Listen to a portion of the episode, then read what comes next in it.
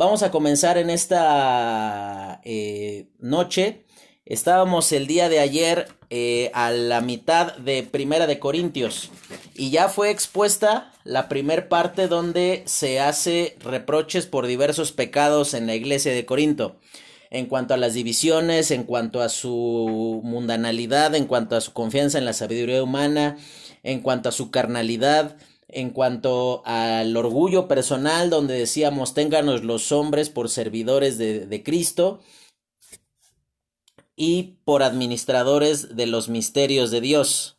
En el capítulo 4 decíamos que Pablo les decía, ténganos los hombres por servidores de Cristo y por administradores de los misterios de Dios y decíamos ahí de cuán necesario es para la vida cuán eh, útil es para, para nuestro andar en Cristo poder tener la, la, capacidad de reaccionar o de responder favorablemente a las cosas que eh, Dios ha colocado eh, bajo nuestra administración, pero que en realidad no es nuestro. y ahí decíamos que creer que algo sucede por nuestra propia virtud es tan absurdo como los chamacos que van y presumen el carro de su papá que van y queman llanta y le dan de acelerones y se, se, se, este, se llenan ahí de, de soberbia sobre algo que no les costó a ellos. Y por esa razón dice en el versículo 7, y si lo recibiste, ¿por qué este, actúas como si no lo hubieses recibido? ¿no? En el capítulo 5 se reprende la inmoralidad de, y decía, estuvimos un muy buen tiempo ayer estudiando con respecto a la disciplina en la iglesia. Decíamos que eh, pues eh, qué pecados se tenían eh, o, qué, o, bajo qué línea se tendría que estar disciplinando dentro de la iglesia, ¿no? Y allí decíamos que hay tres, posiblemente podríamos dividir andar desordenadamente y revelarse a la autoridad en una cuarta. Decíamos que era, recuerde, inmoralidad, en segundo lugar, andar desordenadamente. La tercera, los que enseñan otra doctrina. Y la cuarta, no someterse a las autoridades. Esas son, digamos, las cuatro causales generales y de ahí hay una diversificación increíble, tan profunda como nuestra pecaminosidad. De ahí es que, pero decíamos que las características de la disciplina de la iglesia es que es en base a la palabra de Dios, en segundo lugar, que es pública, no, no es una reunión para chismosear y enterar a la gente de todos los pormenores, pero sí es un momento en donde de manera pública a los creyentes se les informa que determinado hermano por cierta razón referida a este aspecto va a estar en disciplina, ¿no? Y también decíamos que la disciplina no es un proceso de zarandear públicamente a alguien y tirarlo ahí en un rincón, sino por el contrario, ¿no? Es un tiempo para poder estar volviéndolo a la piedad, volviéndolo al camino y fortaleciendo su vida espiritual, de tal modo que la disciplina produce dos beneficios.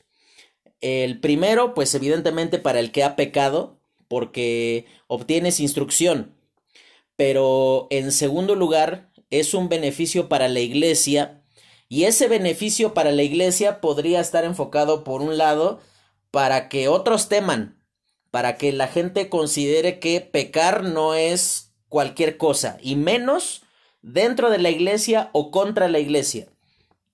Y también eh, es un beneficio para la iglesia porque el nombre de Cristo, la palabra de Dios y la autoridad que Dios ha conferido al pastor y a las personas que le apoyan es honrada. De, por esas razones, la disciplina es una bendición. Y eso debería de ocurrir también en su hogar, hermano. Si usted todavía tiene hijos a su cuidado, eh, la disciplina debe producir eso. Por un lado, que eh, pues que ellos puedan este estar eh, entendiendo que bueno la, eh, las instrucciones no son eh, encuestas de qué te parecería si recoges tu cuarto no O sea, te estamos pidiendo que lo hagas. No, no, no es, no es este, una, una, votación de que este, hay cuando puedas. Y eh, finalmente, lo que la palabra de Dios nos enseña es que la disciplina al principio produce quebranto. Y después eso lo vamos a ver en, en Hebreos, pero dice que los que en ella han sido ejercitados. Eso significa que todos en algún momento tenemos que pasar por un periodo de corrección. Eh, no quiero generar suspicacias con esto que voy a decir. No estoy diciendo que en su iglesia no lo ejecuten correctamente, ni mucho menos, porque no soy quien para afirmar tal cosa. Primero porque no la sé y después porque yo sencillamente estoy apoyando el trabajo de la iglesia. Pero si usted no ha tenido un, por lo menos una charla en donde el pastor o una de las, de las personas que trabajan con él se acerque y le diga, manito, le está cerrando gacho, por ahí no es, sí sería importante que tú consideres si verdaderamente estás siendo transparente en tu comportamiento.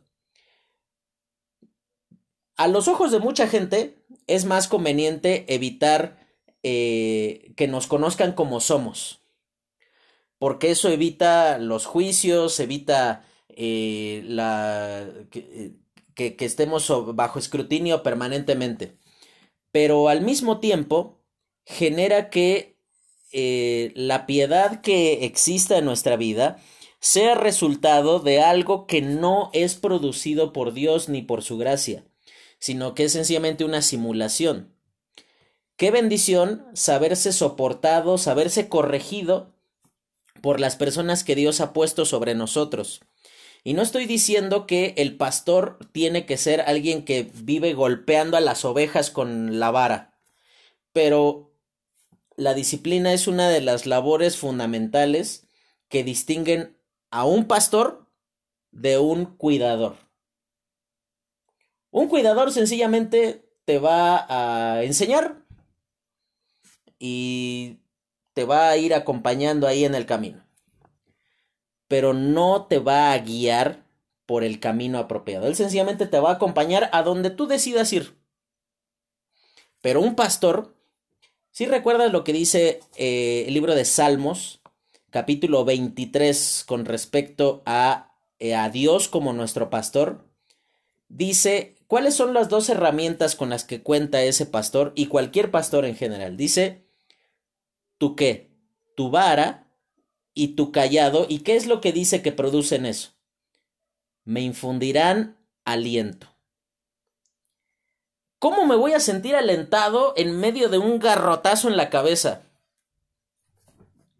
Pues probablemente en el momento de dolor y de quebranto no me voy a sentir muy alentado, pero cuando soy, eh, percibo que eh, eh, eso puede ser destructivo para mi vida, ahí entonces valoro la corrección y valoro la instrucción.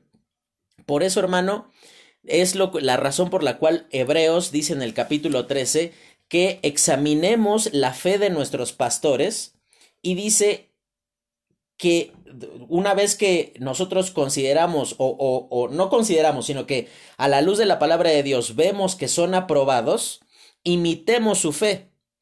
Pero menciona una razón allí, dice, para que cuando den cuenta de vosotros no lo hagan quejándose. ¿Te imaginas lo que va a ser para Emanuel tener que dar cuentas de cada uno de ustedes? Yo no quisiera estar en el lugar de Manuel y, y que eh, eh, tener a la mejor gente eh, recia, dura, que, que, que, no quiere avanzar.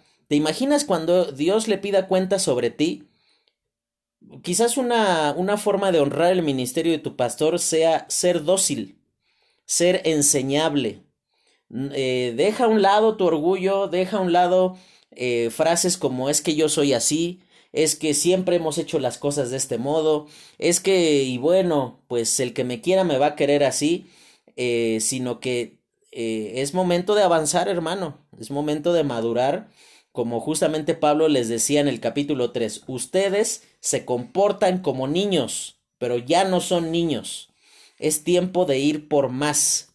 Y justamente por eso es que Pablo en el capítulo 7 y hasta el final de la carta comienza a responder eh, una serie de preguntas. Eh, eh, la construcción de la carta nos, nos hace notar que los corintios se comunicaron con Pablo por escrito y le hicieron saber algunas cosas que estaban aconteciendo en la iglesia y también algunas cosas que ellos no sabían cómo se tenía que manejar. Y, te vas a dar cuenta que hay muchas, muchas cuestiones a través de las cuales eh, sí son preguntas que requieren de un mayor discernimiento. Y aquí tú te vas a dar cuenta que hasta el capítulo 6 es donde Pablo guarda la vara por un rato y ahí él comienza a dar instrucciones en cuanto a cómo debe de ser el funcionamiento de la iglesia.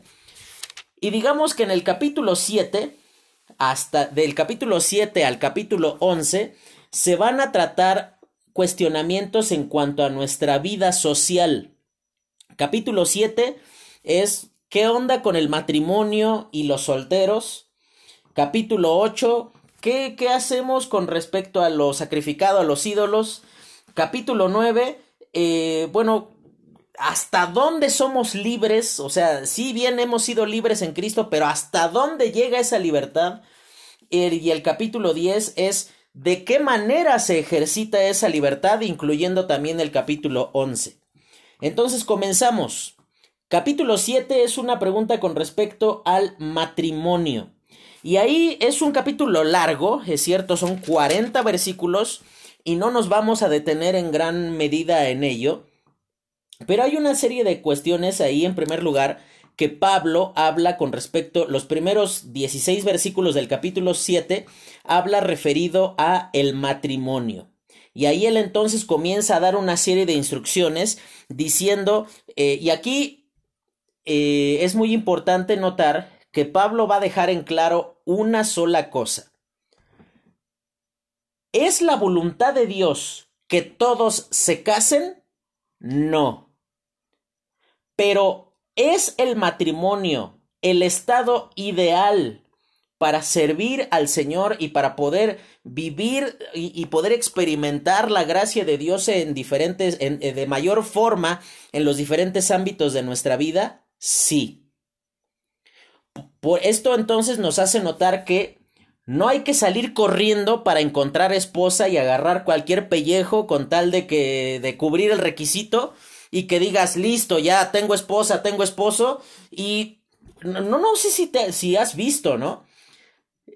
Eh, las, las chicas, los muchachos cumplen 16, 17 años y tienen una lista como del Día de Reyes, ¿no? Larguísima, larguísima. Y quiero que sea güero, de ojos azules, que sea un amante de las almas, que yo conocí una chica que este, decía, es que tiene que ser como el apóstol Pablo, eh, tiene que ser un enseñador de la palabra, eh, y, y, van pasando los años, y hoy día esta chica pues ya nada más hora para que sea hombre, ¿no? O sea, llega un punto donde dices, o sea, va, y, no quiero decir con esto que eh, bajes tus expectativas, y que agarres cualquier cosa con tal de no estar soltero. Aquí muy claramente, Primera de Corintios capítulo 7 va a dejar en claro algo. ¿Estás soltero? No procures casarte. ¿Estás casado? No procures separarte. En el estado en el cual Dios te llamó, así comienza a caminar y Dios se encargará de, guiarte a la mejor eh, forma en la cual tú le puedas servir. Te cuento algo, no te lo había mencionado en estos días para no sentir más feo. Eh, mi esposa no estuvo esta semana aquí en mi casa. Fue a acompañar a unos hermanos allí eh, de nuestra iglesia. Hay una muy buena cantidad de personas que son del el estado de Puebla. Entonces, uno, la hermana de una de, los, de las personas de la iglesia, este, iba a tener a su bebé, entonces iba a ir el hermano con su esposa, pero pues había más niños que atender de esta misma familia y otras cosas que arreglar allí. Entonces, pues ella fue a ayudarles, ¿no? Y pasó el, primer día y fue así como que calma, tranquilo, eh, está todo bien, estamos en control, este, nadie murió por comer tres veces al día azucaritas, este, no, no, eh, pero bueno, mientras iban pasando los días, hermano, era muerte lenta, la verdad. O sea, porque es la mayor bendición que Dios ha dado a mi vida, a mi esposa. Y entender que eh, ella no está. Eh, bueno, ella ya llegó hace un ratito, por eso ya me ves este, más sonriente y ya más, este, más mejoradito. Entonces, eh, sí, ya más, más peinadito, hermana Maricruz. Entonces, por eso te, te puedo decir, si Dios desea que tú le sirvas casado, créeme hermano que Dios se va a encargar de que no sigas caminando solo. ¿Sabes cuál es una de las principales causas por las cuales personas dejan el ministerio? Por con quién se casaron. Y eso es algo que tú tienes que asumir. Y esto no, no tiene como finalidad no tiene como finalidad eh, eh, reprocharte alguna decisión que tú tomaste en tu pasado. De ninguna manera. Primero porque no sé, desconozco prácticamente muchas cosas de ti, de, todos ustedes en general. Pero mira, las decisiones que tú hayas tomado en tu pasado, eh, no las puedes cambiar con tristeza en tu corazón tú puedes tomar una actitud de decir, y aquí también Pablo va a dar una instrucción con respecto a las personas que a las cuales su pareja ha decidido separarse de ellos. Y aquí Pablo en el capítulo 7 eh, da instrucciones muy puntuales con respecto a la separación matrimonial. Y él está diciendo, si, si el esposo, si, si tú eres creyente y el esposo, la esposa, consiente en vivir contigo dado que tú eres creyente, permanece así.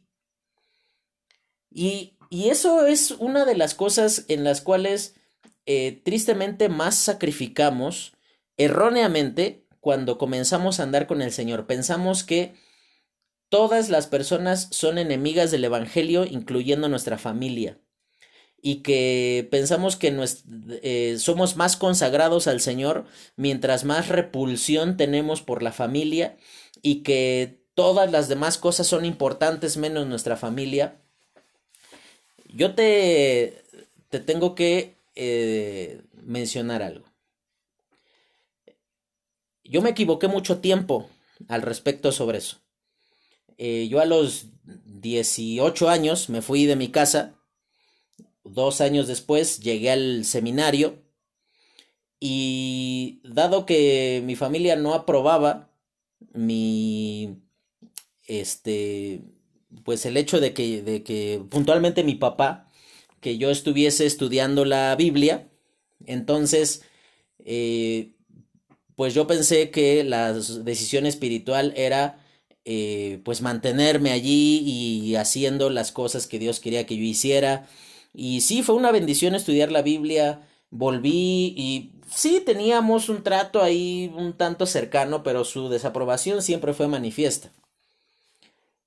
Perdí muchos años, hermano, entendiendo que la familia no es enemiga, que la familia no es eh, el, impedimento para cumplir tu ministerio. De hecho, la familia tendría que ser un, un acompañante permanente de, de, lo que tú estás haciendo en el ministerio. Y probablemente ellos no entienden lo que tú estás haciendo, no entienden por qué tú en lugar del sábado estar viendo una serie en Netflix, te pones a ver ahí a un tipo que este nomás no puede terminar primera de Corintios y este pero mira, Aquí la cuestión no es que ellos lleguen a un convencimiento y que aprueben todas tus decisiones.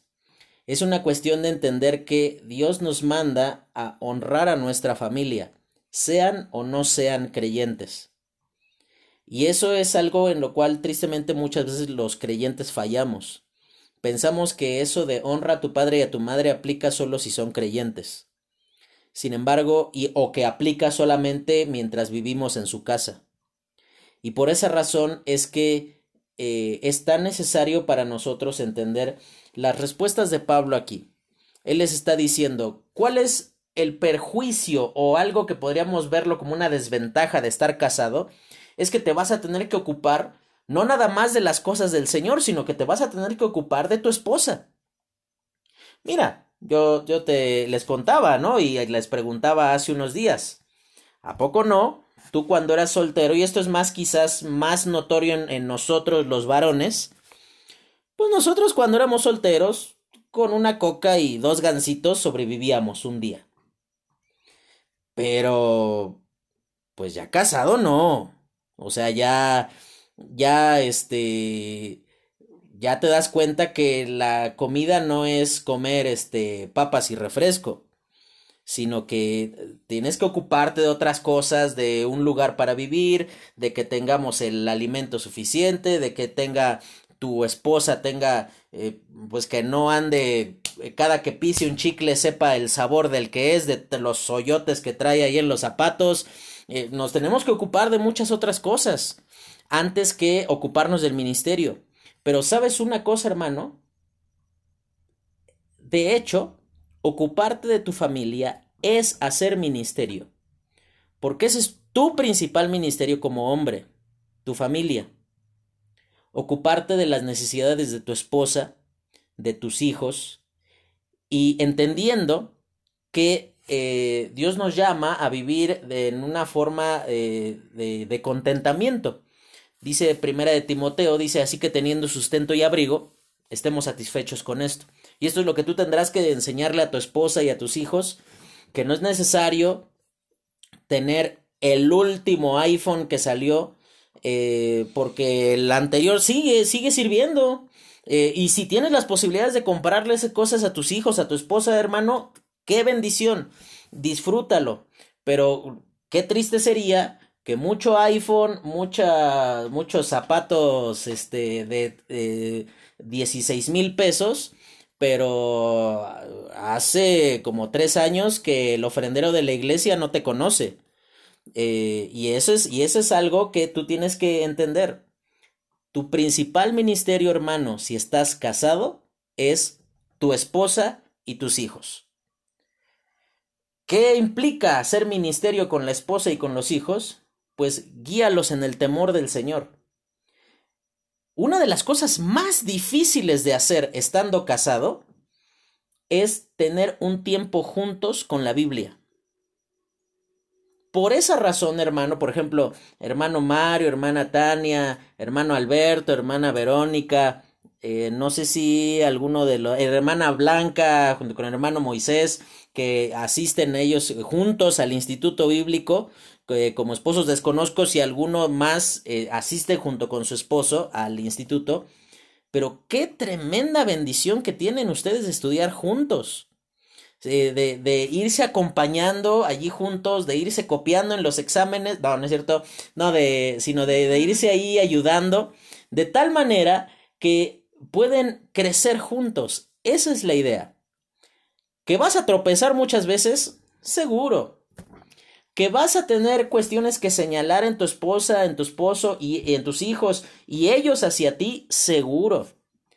Pero mira, aquí la cuestión no es ver quién tiene más cosas que señalar, sino que en medio de... Porque piensa esto, es un pecador casado con una pecadora y que tuvieron pecadorcitos. Entonces, imagínate la cosa cómo se pone. Aquí la cosa no es...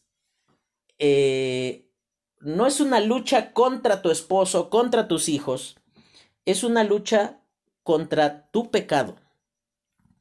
Que no reine el pecado en tu casa, hermano. Y ese es el mayor desafío. No estoy hablando a las hermanas principalmente. Como hombres, nuestro principal desafío y mandato del Señor es tratar honorablemente a nuestras esposas y guiarlas en el temor del Señor.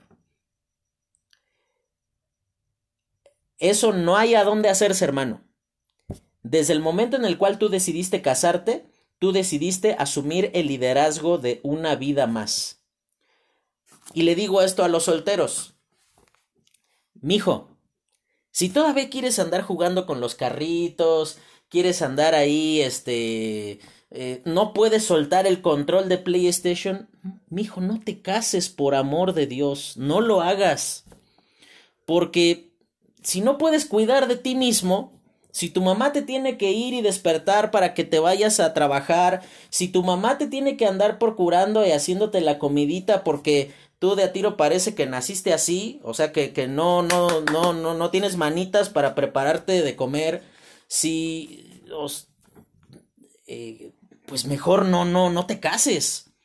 Porque la, la eh, nunca el matrimonio mejoró la vida en, en términos de que te complementó aquellas cosas que no tenías, sino que el matrimonio principalmente exhibe los huecos o los hoyazos que hay en nuestra vida. Por eso, la respuesta de Pablo en 1 de Corintios 7 es, primero, a los solteros, si estás soltero, no procures casarte y manéjate en el temor del Señor con toda pureza. A los casados, estás casado, no procures separarte. Esas ondas de, es que nos vamos a dar un tiempo. ¿Un tiempo de qué? ¿Un tiempo para qué? Un, o sea, manito, el tiempo no soluciona las cosas. De hecho, el tiempo empeora las cosas. Por esa razón, tú no necesitas tiempo con tu esposa. ¿Sabes qué es lo que necesitas? Temor de Dios. Necesitas la escritura en tu vida para que tú le puedas guiar a tu esposa y a tus hijos en el temor de Dios.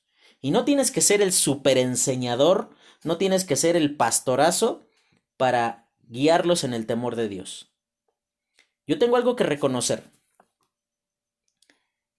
Como quisiera que mi papá me escuchara decir esto, ¿no? Eh, hay muchas cosas que yo pudiera eh, señalar mal hechas de don José Luis. Pero si algo puedo dar gracias a Dios, es que él no se cansó de encaminarme hacia la palabra de Dios. Mira, nosotros vivíamos allí por... Eh, bueno, mis papás siguen viviendo ahí por Coacalco, en, exactamente en Tultepec. ¿Sabes hasta dónde íbamos a la iglesia? Hasta Lomas Verdes. Mi papá cantaba en el coro. ¿Sabes a qué hora era el ensayo? A las 8 de la mañana los domingos.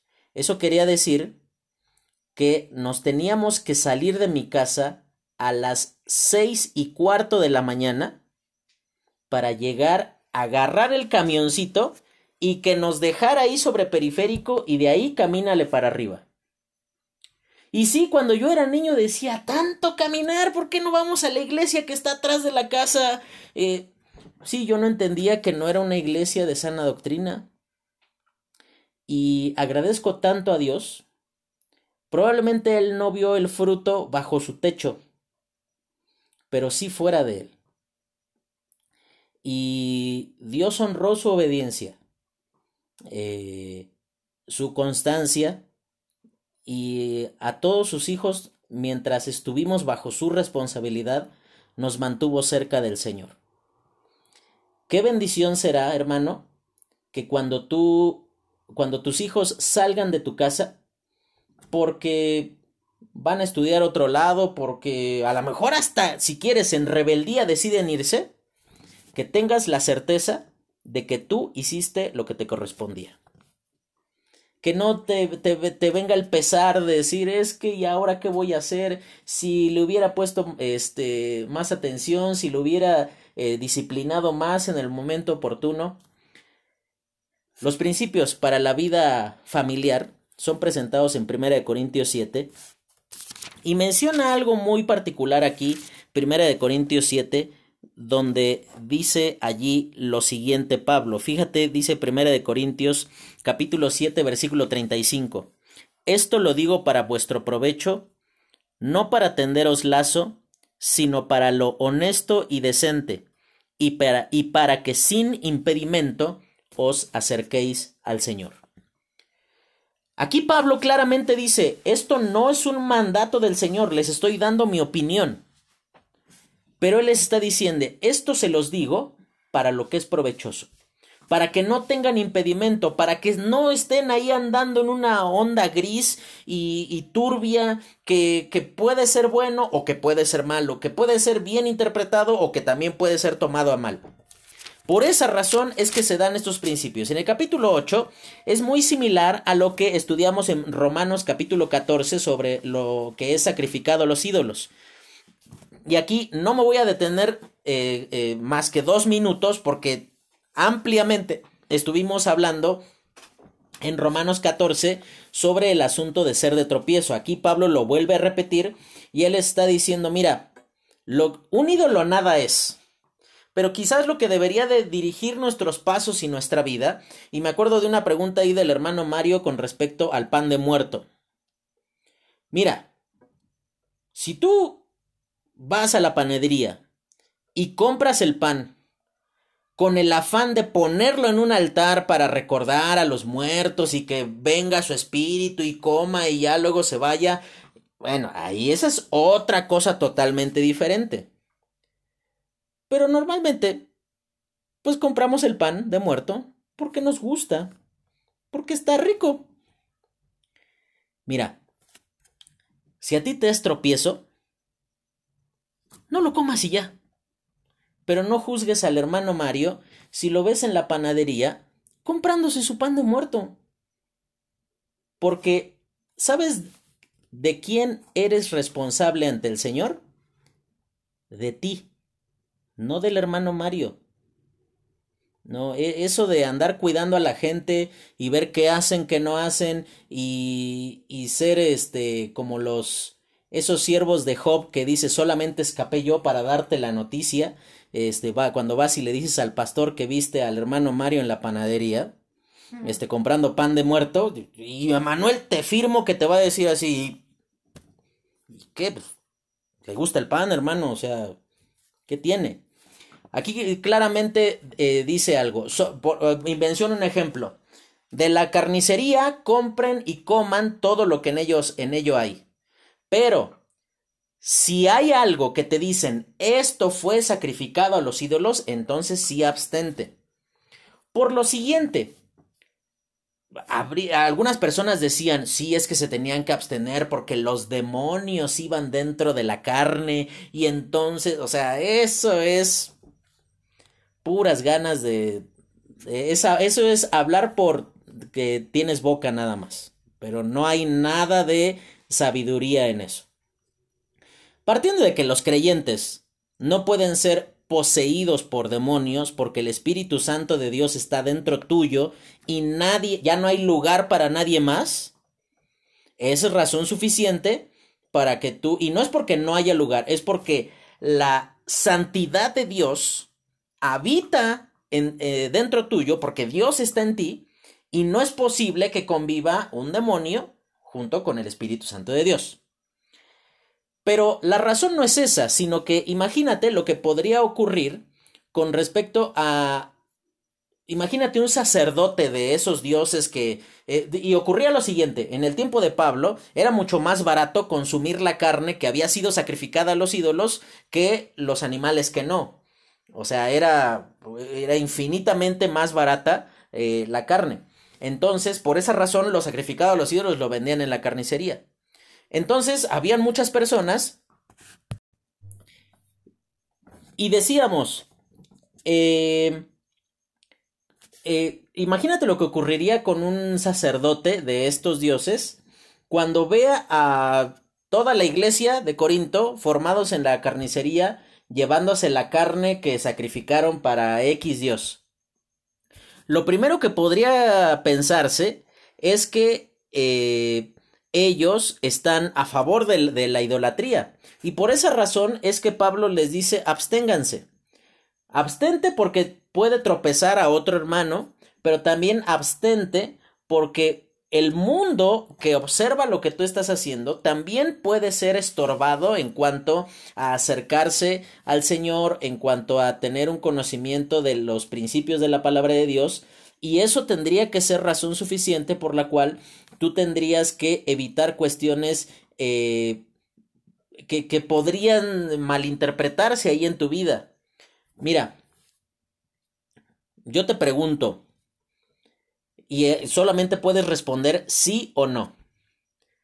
Oye, ¿está mal que yo entre a un bar y que en lugar de pedir algo de alcohol pida agua? ¿Está mal? ¿Sí o no? Usted, hermana Blanca, dice que sí. ¿Alguien dice que no? A ver, vamos a ahora sí me interesa escucharlos. Entonces, perdónenme por este. Ok. Ahí está. ¿Quién dice que sí está mal? ¿Usted, hermana Carla? ¿Está mal que entre al bar o que pida agua? Las dos cosas.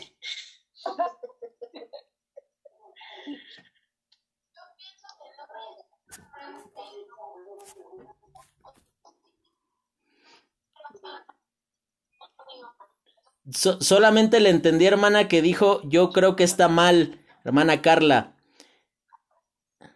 Porque se, se cortó.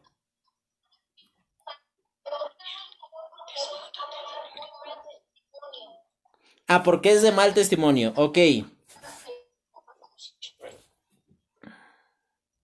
¿Alguien más tiene una opinión distinta? Hermana Blanca, usted decía que sí, que sí está mal. Yo opino que está mal, pues, desde que, ¿por qué estás en el Pero pues voy a pedir agua. No, ya cuando entras ahí, pienso que tu santidad ya se queda afuera. Es, bueno, eso ya sería este, otra cuestión. Pero e, es justamente lo que, lo que yo te decía, ¿no? ¿Está mal tomar agua? No. No. Pero se convierte en cuestionable por dónde estoy tomando agua. ¿No? Por esa razón es que Pablo le está diciendo, de todo lo que encuentres en la carnicería, come de todo lo que tú quieras. Pero si te dicen, esto fue sacrificado a los ídolos, entonces no lo hagas. Eh, y es también una forma en la cual socialmente nosotros administramos nuestra libertad. Mira, a veces en la iglesia eh, algunas personas se te acercan y te dicen, oiga hermano, ¿está mal que yo vaya a... que yo vaya el 15 de septiembre al Palacio Municipal a escuchar este cómo dan el grito? La respuesta es no. Pero aquí entramos en una situación de y yo no puedo juzgar si tú quieres ir a escuchar el grito. Pero a mí me hace pensar mucho de que, ¿neta quieres ir a escuchar el grito? ¿O quieres ir a escuchar la banda? ¿Quieres ir a, este, a, hacer otras cosas? Y te voy a ver ahí con, con tu vaso ahí escarchado y me vas a decir, es que es puro, este, escuer con, con limón y sal.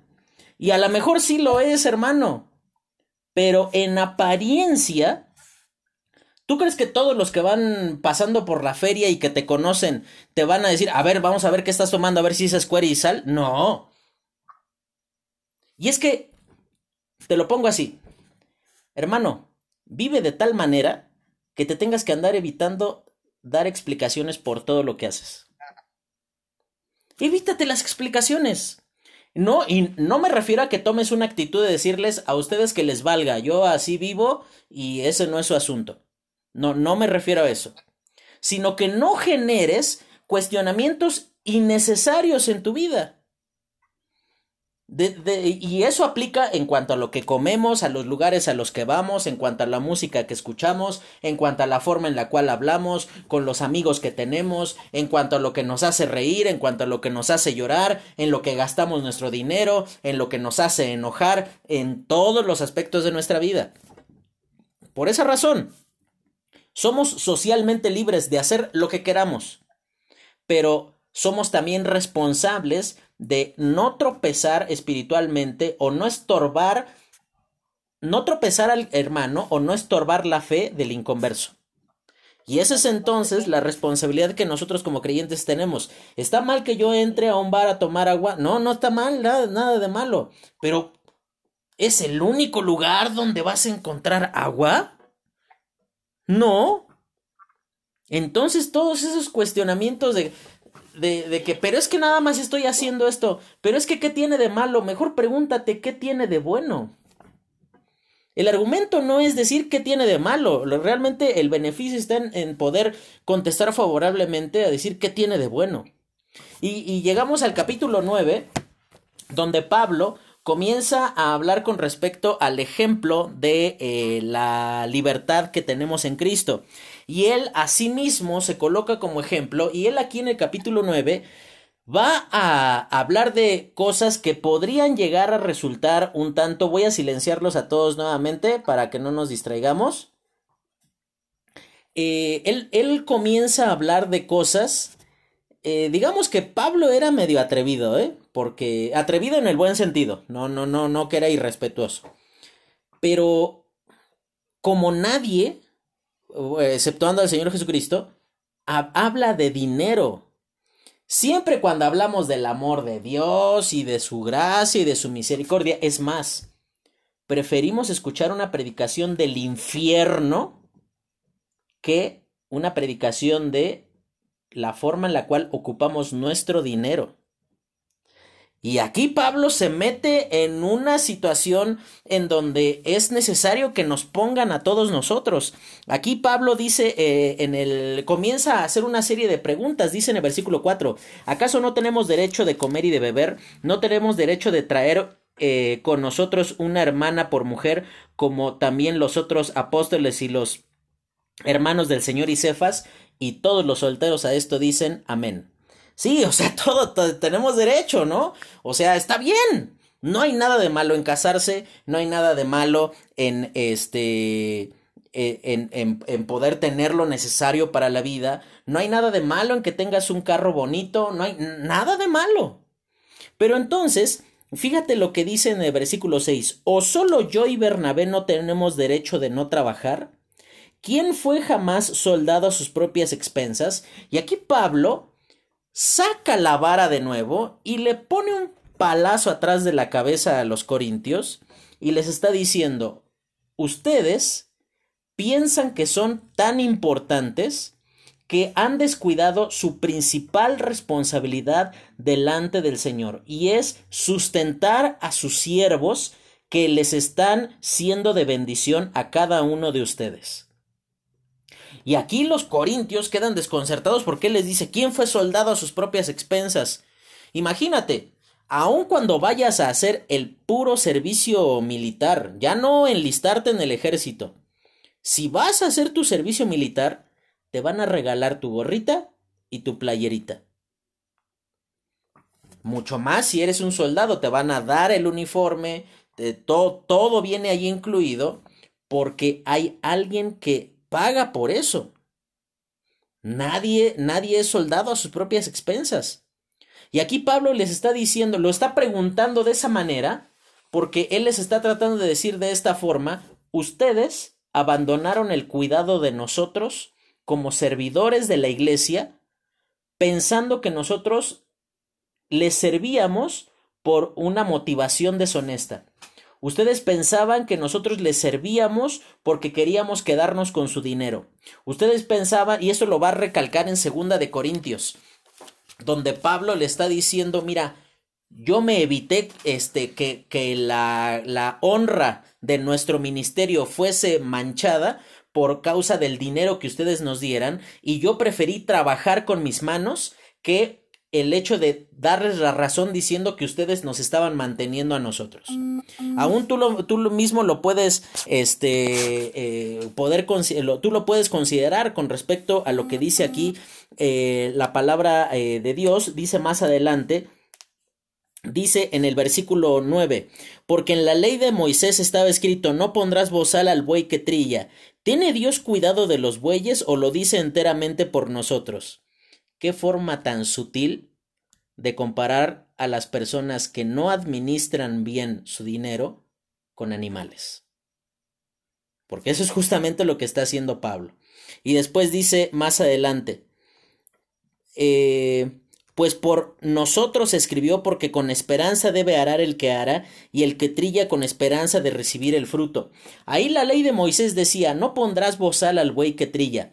Un bozal que era, pues era, eh, muchas, muchos campesinos lo que hacían, le ponían un, un pedazo de costal allí en el hocico al buey para que mientras él fuera a ir eh, este, arando la tierra o, o cortando para ir recogiendo el fruto, que no fuera alimentándose.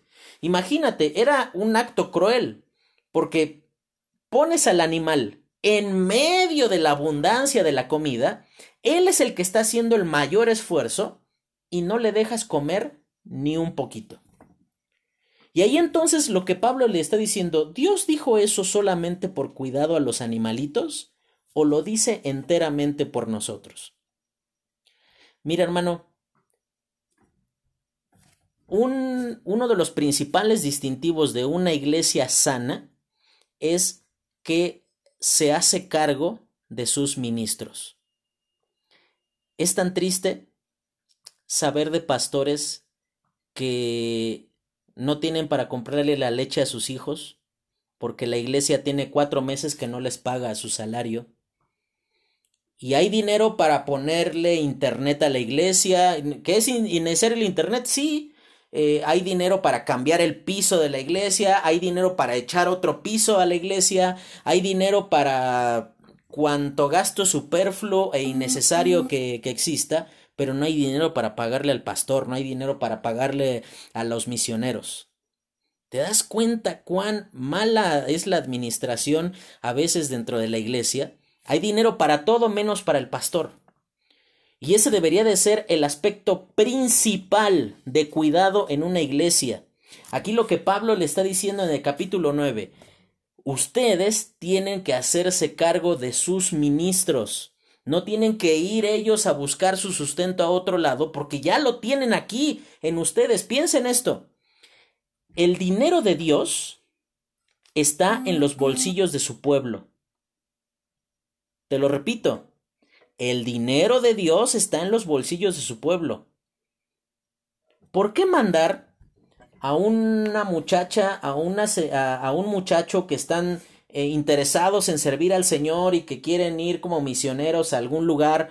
¿Por qué mandarlos a decir, ah, pues nosotros vamos a orar por ti, manito, que te vaya bien, pero dinero, híjole, es que le tenemos que cambiar. Y también, hay a veces abusos, ¿no? Porque eh, no, no, estoy diciendo que sea el caso de, de Dunamis, pero hay muchas iglesias que, por ejemplo, se ocupan más de, es que, pues el pastor tiene, ya hay que cambiarle la camioneta al pastor para que pues él se pueda mover y que pues tengamos una apariencia de que somos victoriosos y exitosos Ah, ¿qué año es la camioneta? Es 2019.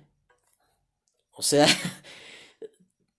hay veces que eh, o no le dan nada al, pastor o le dan de más. Y esa es entonces la razón por la cual una eh, forma de administrar la libertad en Cristo es evaluar la forma en la cual gastamos nuestro dinero. ¿Hace cuánto tiempo usted no ofrenda para las misiones? Imagínese, hermano, si usted la está pasando difícil, ¿cuánto más los misioneros que han dedicado su vida entera, entera? Porque usted ahorita dispone, y, qué bueno su esfuerzo, pero usted está disponiendo, ¿cuánto? ¿Una hora y media? cuatro veces al día, a la semana, perdón. E, es, es muy notable su esfuerzo. Pero estos hermanos se fueron al otro lado del mundo, o a lo mejor no se fueron al otro lado del mundo, pero se fueron a un lugar al cual usted no fue. ¿Qué bendición sería para la iglesia que sus principales ingresos sean para las misiones y para el sustento del pastor? Eh, y yo soy partidario también de que uno está en el ministerio por amor al Señor, no por lo que la iglesia me pueda pagar. Así que si en algún determinado momento tengo que trabajar y además hacer ministerio, pues lo vamos a hacer. De hecho, la iglesia a mi esposa y a mí no nos sustenta, no nos paga un peso. Pero porque hemos decidido que así sea. Y no es porque nosotros consideramos que sea más espiritual vivir así. Te digo la verdad, la iglesia no puede todavía. O, o, me paga a mí, a mi esposa, o se paga la renta de la iglesia del local que ocupamos, ¿no? Entonces yo prefiero que tengamos un lugar donde reunirnos que yo estar muy, muy cómodo en mi cama mientras eh, ahí andamos cada ocho días viendo ahora dónde vamos a reunirnos. Por esa razón, es importante que en el capítulo 9 también eh, Pablo habla con respecto a la forma de administrar la libertad y él dice aquí eh, con respecto a este mismo tema, dice en el versículo 26, 25, todo aquel que lucha de todo se abstiene a la verdad para recibir una corona corruptible, pero nosotros una incorruptible. Aquí Pablo le está diciendo, sí es cierto, eres libre de hacer muchas cosas, pero tú quieres triunfar, quieres ser de influencia e, por, por, medio del Evangelio para la gloria de Dios, por la suficiencia del Señor Jesucristo, lo primero que tú tienes que hacer es limitarte a ti mismo para evitar que ninguna de esas libertades te termine sacando de la carrera. Te vuelvo a decir, ¿está mal que yo vaya a tomar agua a un bar? No, pero ¿qué tengo que estar haciendo allá adentro? ¿Es mi libertad de entrar a donde yo quiera? Sí. Pero de esa manera, priorizando mi derecho, mi libertad, mi gusto, estoy poniendo tropiezo al Evangelio, a lo que, algo que es mucho más importante que yo. Y por esa razón es que comienza el capítulo 10 hablando con respecto a este mismo asunto de la forma en la cual la libertad se tiene que administrar. Y ahí entonces el capítulo 10 y el 11 lo vamos a tratar así en conjunto. El capítulo 11 va a hablar de la forma en la cual la cena del Señor se tiene que administrar. Hay dos mandatos que el Señor Jesucristo dejó para que la, todo creyente y la iglesia como cuerpo pueda estar cumpliendo. Uno es el bautismo y el segundo es la cena del Señor. Esas son cosas que no pueden faltar en la iglesia. Si tú en algún momento inicias una pequeña misión, ahí una pequeña obra, las primeras cosas que te tienes que ocupar es que los creyentes, no es bautizar por bautizar, pero que los creyentes cumplan con este mandato de, dar eh, testimonio público de su fe y también la cena del Señor, que es una forma de un recordatorio permanente del sacrificio de Cristo por nosotros. En el capítulo 10 Aquí eh, eh, Pablo habla con respecto a el propósito que tiene todas las historias que tú puedes encontrar en el Antiguo Testamento. Fíjate lo que dice versículo 11 del capítulo 10. Y estas cosas les acontecieron como ejemplo y están escritas para amonestarnos a nosotros, a quienes han alcanzado los fines de los siglos. De tal manera que no importa si está en números, no importa si eh, la palabra de Dios prioritariamente estaba dirigida al pueblo de Israel en ese determinado momento. Evidentemente hay que hacer una interpretación adecuada de cada porción de la Biblia en su contexto original, pero toda la escritura tiene un mensaje transformador para nuestro corazón y para nuestra alma. Esto no nada más tenía poder y era eficiente para los judíos, sigue siendo poderoso para nosotros. Es una forma en la cual podemos valorar la palabra de Dios desde su principio hasta su final. Y eh, Entonces Pablo les dice, ¿sabes cómo se practica la libertad? Se practica primero estando firme. Dice en el versículo 12, así que el que piense estar firme, mire que no caiga. Aquí él les está diciendo, mira, no te sientas tan fuerte, porque no hay nadie tan fuerte como para no caer ante el pecado. Y entonces eh, dice el versículo 13, no os ha sobrevenido ninguna tentación que no sea humana, pero fiel es Dios, que no os dejará ser tentados más de lo que podéis resistir, sino que dará también juntamente con la tentación la salida para que podáis soportar. Y allí Pablo está presentando el argumento de por qué nosotros confiamos en la suficiencia y en el propósito de la palabra de Dios, en, el mensaje de la Escritura, y que por esa razón eh, caminamos de esta forma. Dice, porque nosotros entendemos que ninguna tentación en la cual Dios permite que nos encontremos, no es que Dios nos tienta, eso lo vamos a ver en Santiago, sino que Dios está al tanto de que estamos siendo tentados y Él está a la disposición para socorrernos en el momento de nuestra tentación.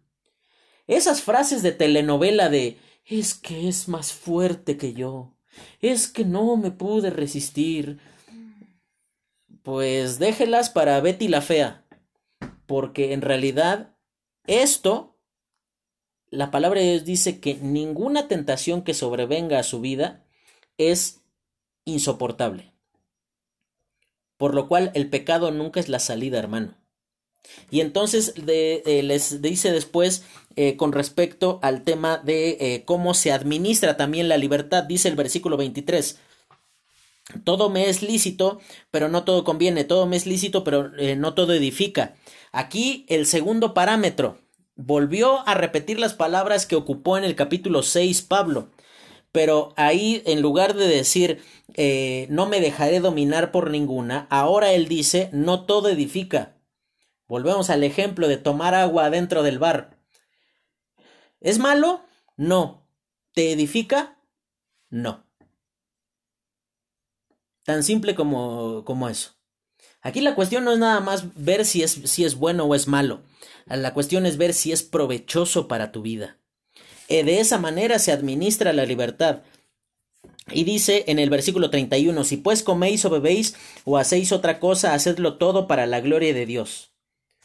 Yo no veo de qué manera Dios podría verse muy glorificado conmigo sentadote adentro de un bar, justificando mi presencia, diciendo yo nada más voy a tomar agua. Por esa razón, es muy importante que usted entienda que lo que haga en su trabajo, en su casa, en sus relaciones interpersonales, en la intimidad de su corazón, en su relación matrimonial, en su relación con sus hijos, en la relación con el pastor, todo, todo lo que nosotros hagamos, dice que sea hecho de esta manera. Si pues coméis o bebéis o hacéis otra cosa, hacedlo todo para la gloria de Dios. Y en el capítulo 11, entonces Pablo comienza a decir de qué manera se tiene que realizar la cena del Señor. Y ah, menciona algo muy importante con respecto al asunto de el cabello largo. Y ahí vamos a entrar en un asunto no tan agradable con respecto a eh, eh, pues algo que socialmente ha sido aceptado, ¿no? Em, hace 40 años, traer el cabello largo te colocaba un adjetivo calificativo. O es hippie o es homosexual. Así, pa' pronto. No había para dónde hacerse. Pero ahora, estoy hablando de hombres.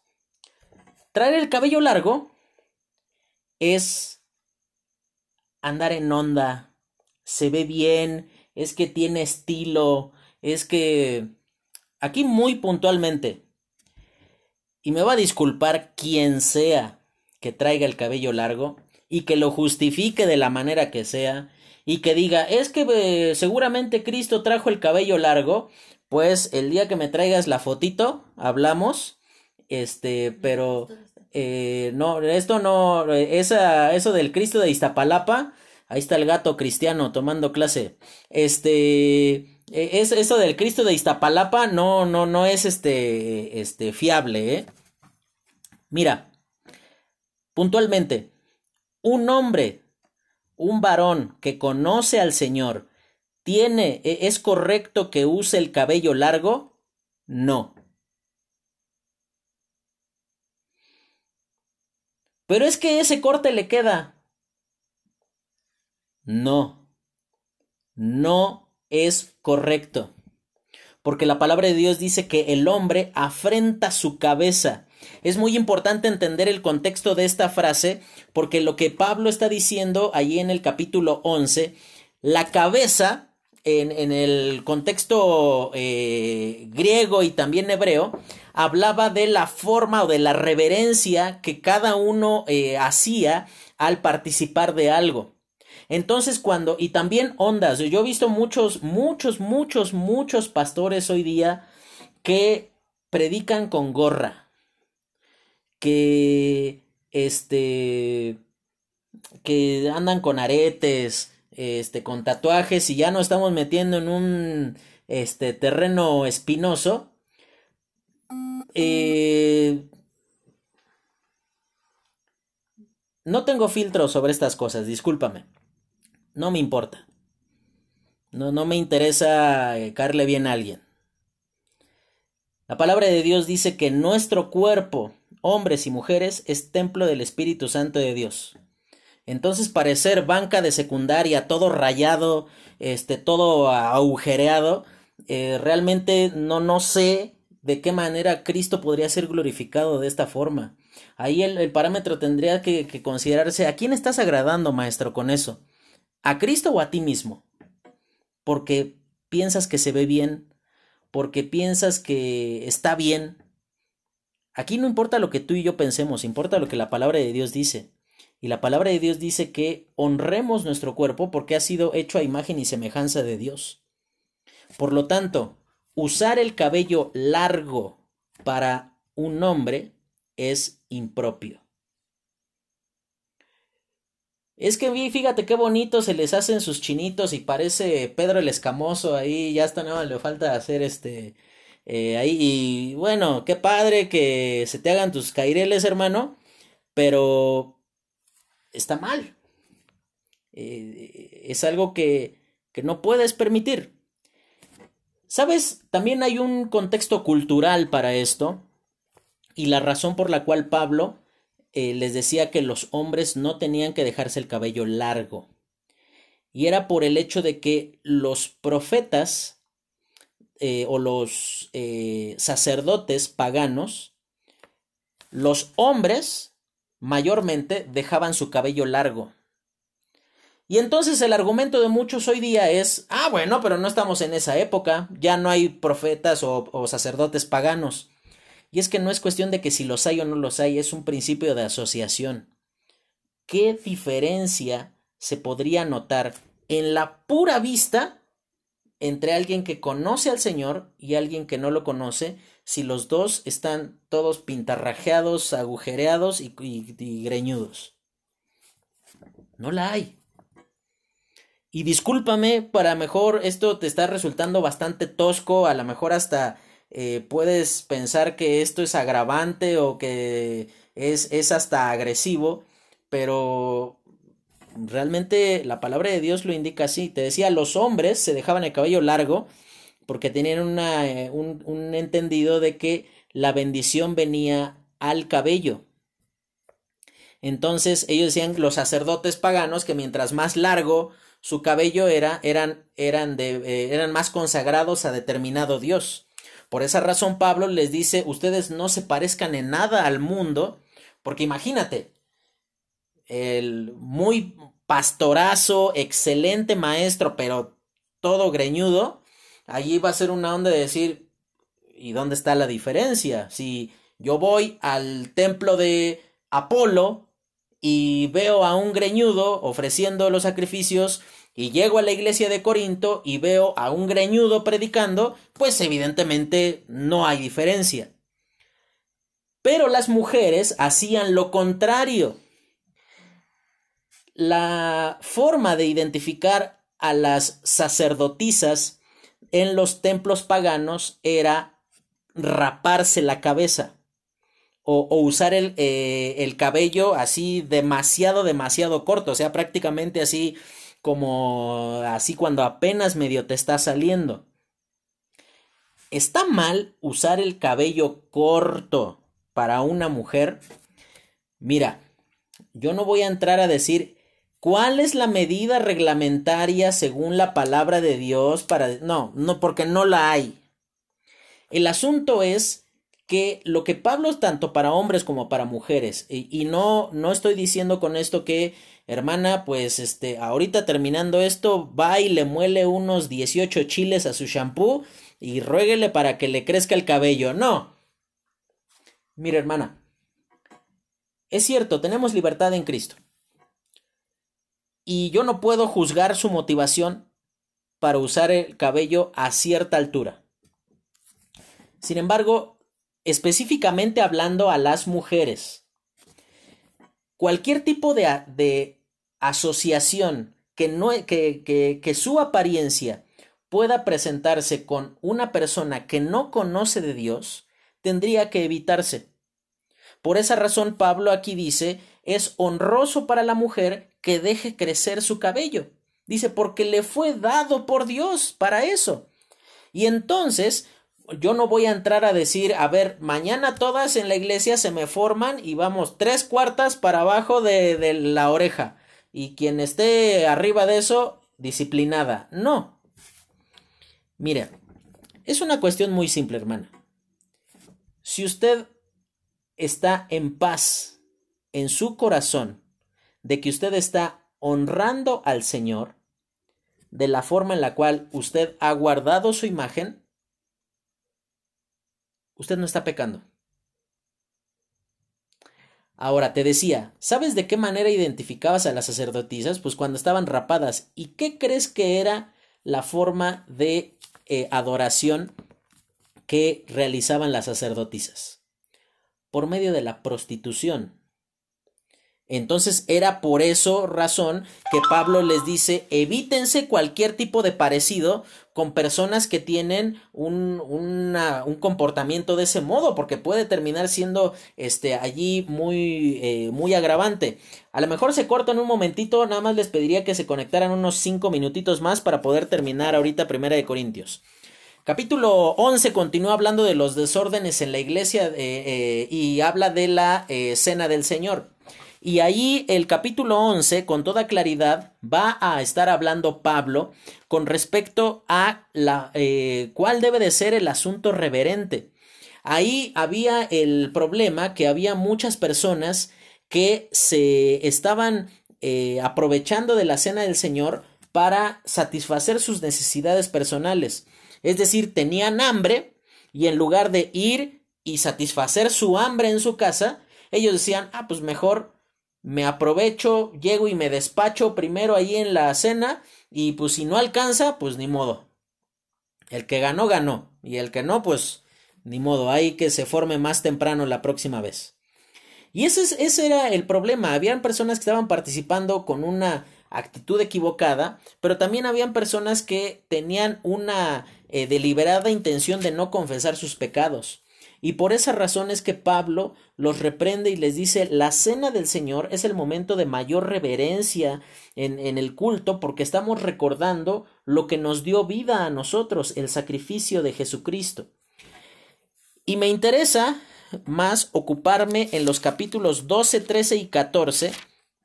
No los vamos a estudiar así de manera profunda. Si ustedes se dan cuenta, se dan cuenta, estoy ahí corriéndole por el hecho de que Primera de Corintios lo habrán de estudiar en algún tiempo así en su totalidad. Habla con respecto al tema del el culto público. Ya dejó de hablar de, con respecto a, los problemas o las situaciones de la vida social y ahora comienza a hablar de eh, los problemas en el culto. Y ahí eh, comienza Pablo a hablar con respecto al uso de los dones. Y en el capítulo 12 se menciona cuál es el propósito de los dones. Y fíjate lo que dice allí en el capítulo 12 con respecto a cuáles, cuál por qué Dios nos ha dado dones. Dice versículo 12 del capítulo 12, porque así como el cuerpo es uno y tiene muchos miembros, pero todos los miembros del cuerpo siendo muchos son un solo cuerpo, así también Cristo. Porque por un solo espíritu fuimos todos bautizados en un cuerpo, sean judíos o griegos, sean esclavos o libres, a todos se nos dio a beber de un mismo espíritu. Además, el cuerpo perdón, además el cuerpo no es un solo miembro, sino muchos. Aquí prácticamente lo que está diciendo Pablo es, los dones espirituales, ¿sabes para qué fueron? No para vanagloriarte a ti, sino para honrar a los, a los miembros de, del cuerpo de Cristo, a la iglesia en general. Dice allí en Primera de Pedro, capítulo 4, versículo 10, que cada uno según el don que recibió, ministrelo a los otros como buenos administradores de la multiforme gracia de Dios. Aquí algo importante que tú debes de tener en consideración es que no hay dones de primera y segunda clase. Es cierto, hay dones que son más públicos que otros, pero la publicidad, por decirlo o llamarlo de un modo, no convierte en más santo, en más digno, en más necesario un determinado don.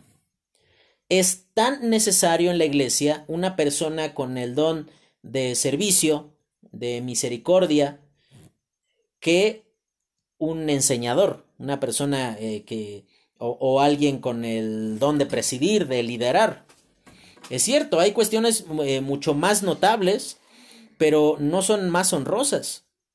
Mira, y a través de un ejemplo que Pablo ocupa ahí, él está diciendo, si el pie dijere no necesito de ti, le dijere eso al brazo, dice, ¿por eso dejará ser parte del cuerpo? No.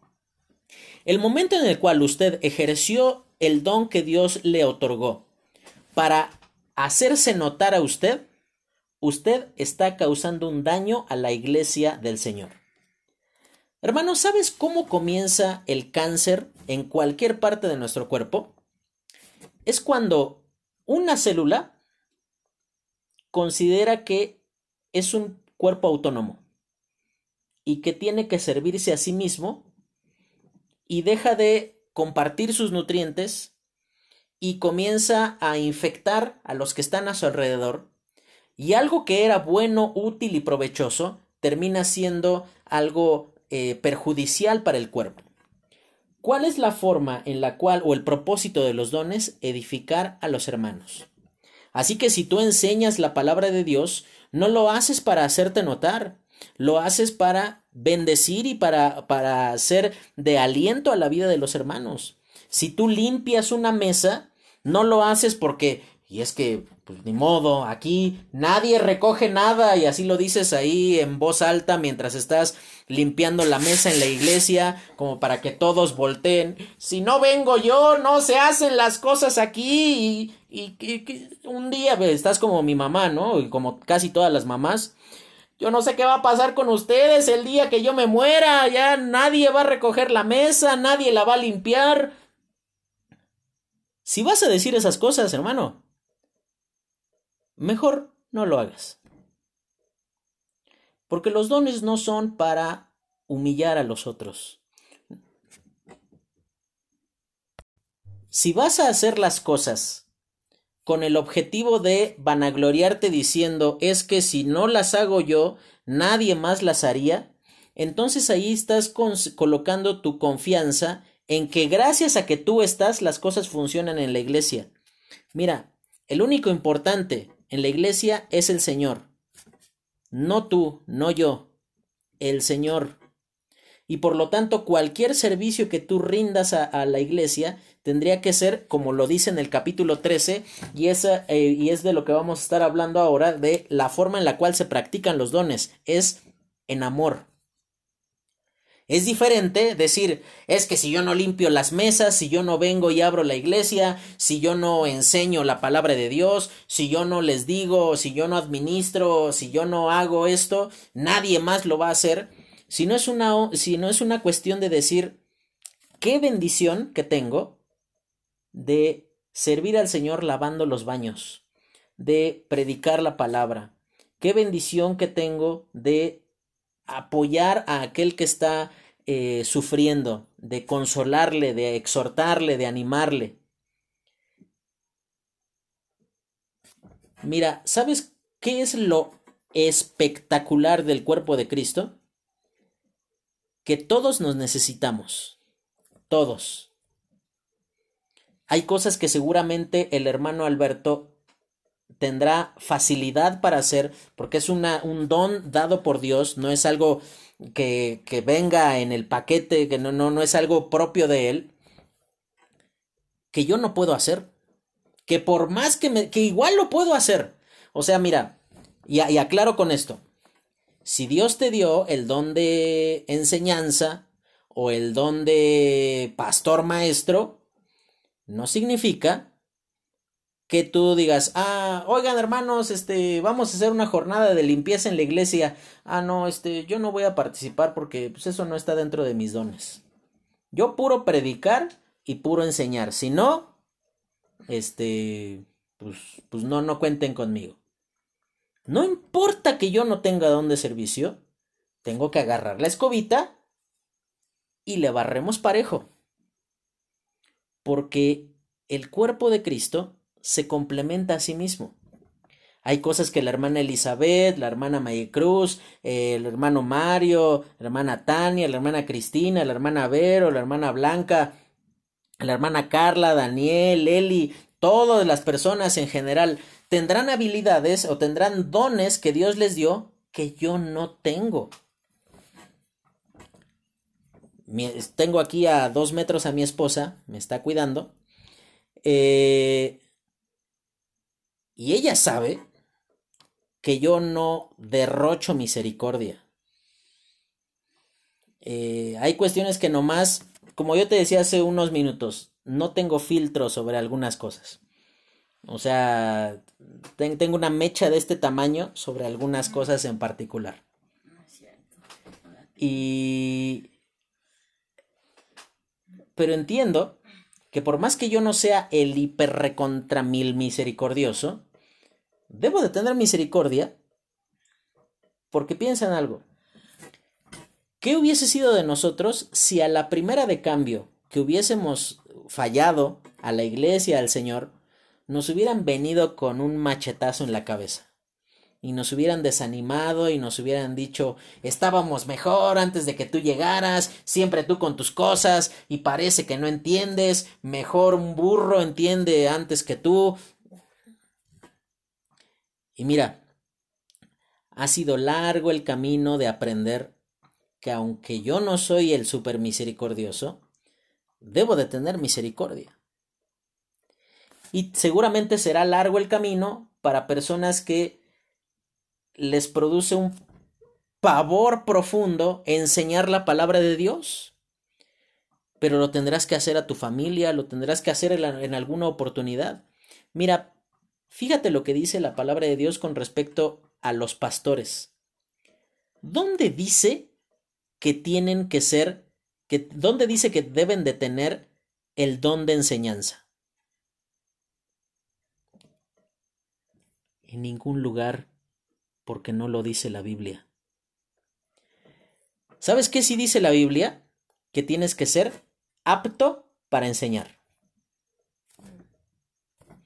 ¿Y sabes cómo eso se, eh, se logra? Pues practicando.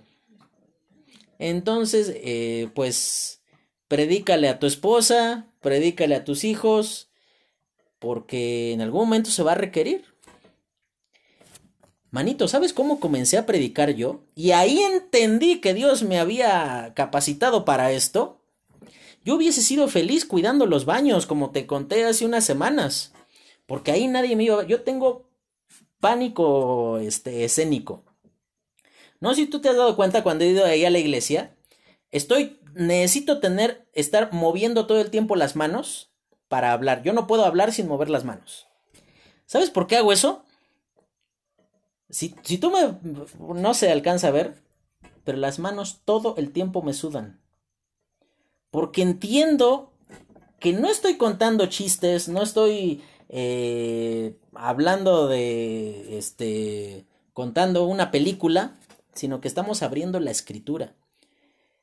Empecé a predicar porque el hermano al que le tocaba predicar en la iglesia no llegó. Sigo sin saber qué pasó, pero no llegó. Y entonces habían, viste, de esos roles que hacen y algo súper hipotético, siempre ponen un suplente, pero el suplente nunca le toca. Y, ay, Dios mío, ¿qué crees? ¿Quién era el suplente ese día? Un tal Carlos Ortiz. Yo tenía 18 años. Tenía cuatro meses de convertido. ¿Qué ibas a.? O sea, tú me decías, y es que como Moisés levantó la serpiente en el desierto. Y yo decía, ¿levantó una serpiente? O sea, había muchas cosas que no las sabía. Y eh, tuve que entender. Segunda de Corintios 3:5 dice: No que seamos competentes por nosotros mismos, como para pensar algo de nosotros mismos, sino que nuestra competencia proviene de Dios. Y mi primer predicación duró siete minutos. siete minutos de los 45 que tenía, ¿no? Y tuvo que pasar ahí el que dirigía y medio hacerle al cuento un rato ahí y cantamos como siete eh, este, cantos más de los programados por, pues porque había que cubrir el tiempo, ¿no? Pero fue cuestión de, de usar. ¿Quieres saber cuál es el don que Dios te ha dado? Comienza a involucrarte. No hay un... Yo sé que hay muchos eh, test o, cuestionarios para conocer tu don, y, pero ¿sabes cómo lo vas a conocer? Haciendo. No contestando un cuestionario, no yendo a un curso, o sea, sí ve al curso, está padrísimo, lo que tú quieras, pero te vas a dar cuenta que los dones se ejercitan en la iglesia, no por internet. Eh, o sea, puedes eh, tener un curso y que vi un podcast de cómo descubrir tu don, o sea, está padrísimo, pero ¿por qué no te acercas con Emanuel y le dices, hermano, yo quiero servir, yo quiero ser de utilidad? Te advierto, te lo adelanto, vas a tener más éxitos que fracasos, más fracasos, perdón, que éxitos. Van a haber muchas veces en las cuales tú mismo vas a decir, no, pues para esto no, no, no, no, no soy útil. Evidentemente debes estar dispuesto, dice la palabra de Dios, que el, que el siervo del Señor dice que debe estar dispuesto para toda buena obra. Razón por la cual tú tendrías que estar permanentemente a la disposición de poder servir en lo que te pongan. Así que si un día te toca limpiar la iglesia y al otro domingo te toca predicar, nada pasa. Es la mejor cosa que te puede eh, pasar estar involucrado en el servicio amplio y constante al Señor. Capítulo 13 decíamos que es en amor, dice, si yo hablase lenguas humanas y angélicas y no tengo amor, y comienza ahí a hacer, y si yo hiciera esto, y si tuviese esto, y si tuviese aquello, y fíjate lo que dice en el versículo 4. Eh, el amor es sufrido, es benigno, el amor no tiene envidia, el amor no es jactancioso, no se envanece, no hace nada indebido, no busca lo suyo, no se irrita, no guarda rencor, no se goza de la injusticia, mas se goza de la verdad, todo lo sufre, todo lo cree, todo lo espera, todo lo soporta. Esas deberían de ser las características con las cuales tú ejerces tu don. Tú no vas a estar barriendo allí o, limpiando las mesas de la iglesia mientras ves predicar al hermano diciendo, ah, si supieran cómo es ese que está ahí arriba, lo bajaban de inmediato. No, yo mejor me mantengo aquí humilde limpiando las mesas. No. Tienes una soberbia hasta el cielo porque piensas que tu servicio es mejor que el de los otros. Por esa razón, tú tienes que considerar que servir al Señor tiene que ser en el ámbito del amor. Mira, yo te puedo hablar de mi experiencia. Predicar, tener justamente eh, un don de enseñanza, a veces no es tan buen negocio. en el, en el, en el siguiente sentido. Porque